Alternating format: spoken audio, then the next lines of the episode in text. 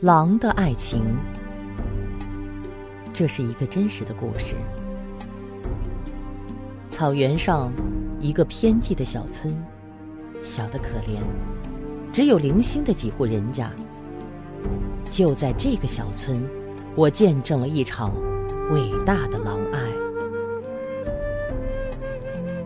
猎手阿拉图在草原上捕到了一只公狼。其实阿拉图不是真正的蒙古人。蒙古人把狼当作图腾是不会捕的。他不同。阿拉图把狼放在一个焊得很结实的大笼里，嘴上绑上了很结实的铁丝，是为了防止半夜狼嚎把狼群招来，那样会很难处理的，弄不好还会有生命危险。这时，耳畔传来狼的嚎叫，公狼不知为什么顿时惶惶不安起来。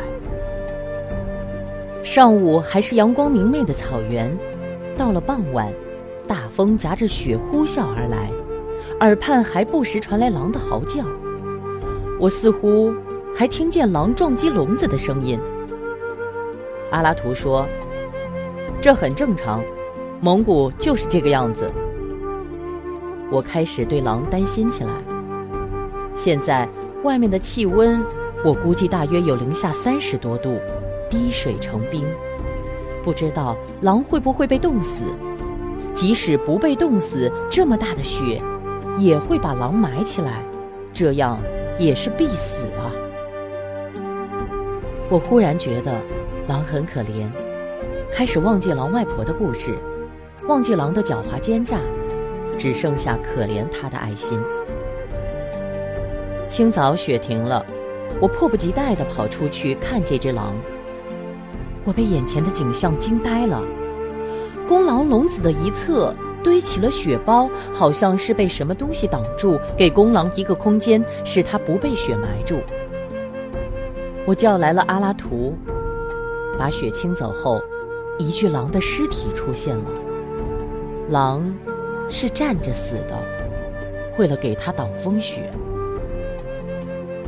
阿拉图说：“是一具母狼。”肯定是和笼子里的是一对，要不怎么可能替公狼挡风雪，给他留下生存的空间？我仔细看着母狼，眼睛是睁着的，它大约是死不瞑目吧。身子雪白，已经看不清它灰色的皮毛。自己心爱的人还在笼子里，唯一能做的，也就是替他留下生存的空间吧。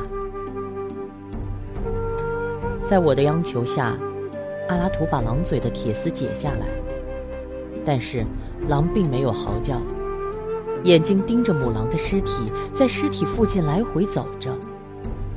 我似乎能感觉到他的心在流泪。我祈求阿拉图放了他，但是阿拉图说：“放了他，他会为死狼来复仇的，说不定我的两百多只羊会就此遭殃。”我有些怨恨他，是他害散了一对情侣。